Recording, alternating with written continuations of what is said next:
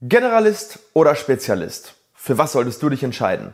Wir geben dir heute unsere besten Tipps, damit du eine gute Entscheidung treffen kannst. Viel Spaß!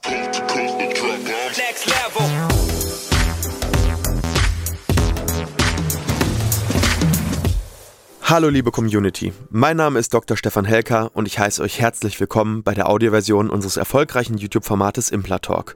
Sollten dir die visuellen Einblendungen an der einen oder anderen Stelle fehlen, komm gerne nochmal auf unseren YouTube-Kanal und schau dir das passende Video an. Und jetzt viel Spaß mit dem Podcast.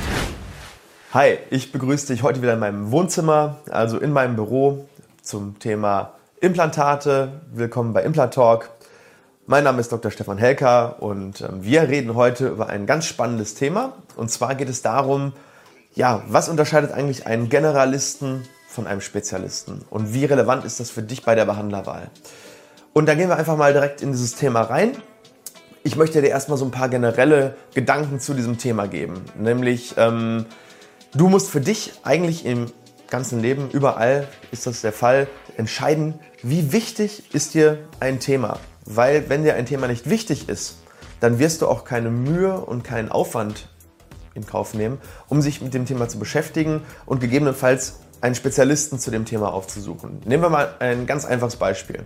Beispiel Friseur. Es gibt Menschen, denen sind die Haare extrem wichtig. Also die tun alles dafür, die sind morgens vor dem Spiegel, die nehmen sich richtig viel Zeit und wenn die mal äh, die Haare nicht so sitzen haben, wie sie das gut finden, dann, äh, ja, dann ist das den ganzen Tag in deren Kopf und ähm, dann sind sie unzufrieden. Und dementsprechend ähm, gibt es natürlich auch Friseure oder Salons mit einer extremen Spezialisierung. Ein Unterbeispiel dafür ist zum Beispiel das Beispiel Bärte. Ja, viele Männer, ähm, denen ist ihr Bart heilig. Ich bin jetzt äh, nicht in dieser Zielgruppe, aber ich kenne zum Beispiel einen Salon, ähm, der hat sich komplett auf das Thema Bärte spezialisiert. Oder es könnte auch ein anderes Thema sein, zum Beispiel Thema Extensions oder Haare färben. Und jemand, der sagt, okay, mir ist das Thema extrem wichtig, ich achte auf mein Äußeres, ähm, mein Bart ist zum Beispiel eine Expression ähm, meines eigenen ähm, ähm Ichs nach außen, der wird natürlich sagen, okay, ich gehe zum besten Bartspezialisten in meiner Umgebung und bin dafür auch bereit, 20 Kilometer zu fahren zum Beispiel. Und ähm, das Ding ist, natürlich kann dieser Bart oder Barbiershop oder wie man das nennt, nicht jeden erreichen. Das heißt, die positionieren sich sehr klar und sagen, wir haben eine ganz bestimmte Zielgruppe, denen das Thema wichtig ist und die möchten wir erreichen und für die sind wir aber auch dann ganz speziell da und dann machen wir auch nichts anderes als Bärte oder vielleicht zumindest hauptsächlich nichts anderes als Bärte.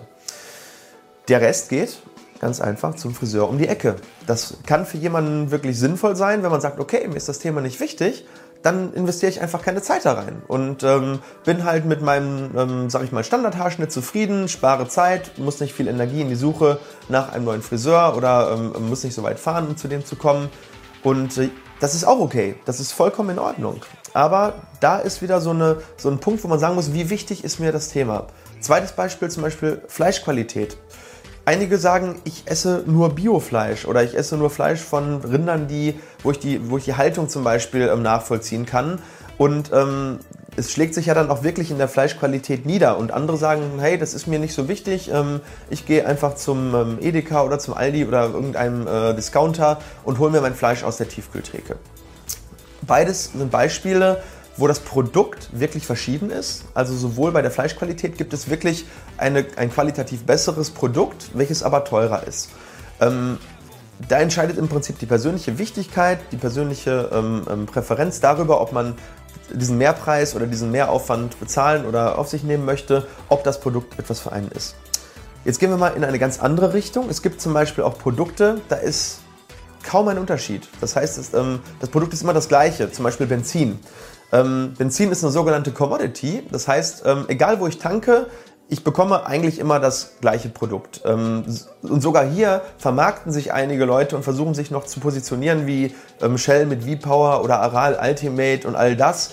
Ähm, und selbst das funktioniert bei einigen Leuten, die sind da affin dafür. Aber im Endeffekt ähm, ist Benzin so ein Produkt, wo man sagen kann, okay, ich würde jetzt nicht drei oder vier Kilometer weiterfahren, nur um jetzt an einer anderen Tankstelle dieses spezielle Benzin zu tanken. Also zumindest denke ich, dass 90 oder mehr Prozent der Menschen so denken. Und dann gibt es aber wiederum Themen, wo ich finde, dass es extrem wichtig ist, auf Qualität zu achten. Und diese Themen sind meiner Meinung nach Sicherheit und Gesundheit. Sicherheit und Gesundheit sind Dinge, wenn ich daran spare, kann das wirklich für mich sehr, sehr schlechte oder sehr schlimme Folgen haben. Nehmen wir mal Beispiel Gesundheit, nicht aus meinem Bereich, sondern nehmen wir mal den klassischen Herzchirurgen. Ähm, macht es deiner Meinung nach Sinn, sich von einem Profi operieren zu lassen, wenn man am Herzen operiert wird? Wenn du die Wahl hättest zwischen einem Hobby-Herzchirurgen oder einem Vollzeitprofi, zum Glück gibt es das in Deutschland nicht, aber jetzt lass diesen Gedanken einfach mal zu. Würdest du dich jemals für den halben Preis von einem Hobby-Herzchirurgen operieren lassen, wenn es um dein Herz geht?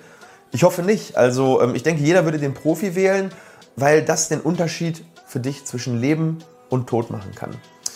Ähm, und bevor wir jetzt in den Bereich äh, Zahnmedizin kommen, ähm, kommt wie immer mein Aufruf, äh, ja, ein bisschen Werbung für unseren Kanal zu machen. Wenn dir das, was ich dir hier erzähle, auch nur irgendetwas bringt im positiven Sinne, dann bitte, bitte gib uns einen Daumen nach oben oder noch besser, lass mir ein Abo da. Dadurch können wir mehr Menschen erreichen und ähm, ja, können Deutschland fit for Implantology machen. Das ist ja meine Mission.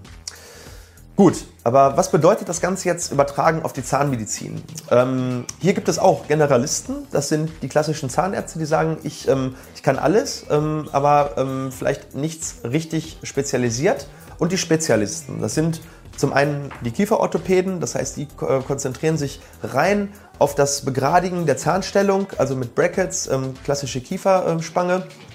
Dann gibt es die Endodontologen zum Beispiel, die machen extrem viele Wurzelkanalbehandlungen mit ihrem OP-Mikroskop, finden die kleinsten Kanäle in den Zähnen und können eben da weiterhelfen, wo ein normaler Zahnarzt sagt, das ist mir jetzt zu fummelig oder ich sehe da nichts mehr.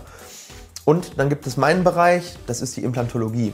Und ein Profi in der Implantologie, der setzt eben extrem viele Implantate pro Jahr. Und je komplexer die Behandlung umso wichtiger ähm, dir das ganze Thema ist natürlich, umso mehr macht es Sinn, für die jeweilige Behandlung einen Spezialisten aufzusuchen. Ja, ein Endodontologe nimmt für einen Wurzelkanal behandelten Zahn eben einige hundert Euro oder sogar einen vierstelligen Betrag. Aber dafür kann er dir in sehr vielen Fällen dabei helfen, den Zahn zu erhalten, wo jemand anderes sagen würde, der Zahn ist nicht mehr erhaltungswürdig. Es ist immer das Gleiche. Meisterschaft erhält man durch Übung.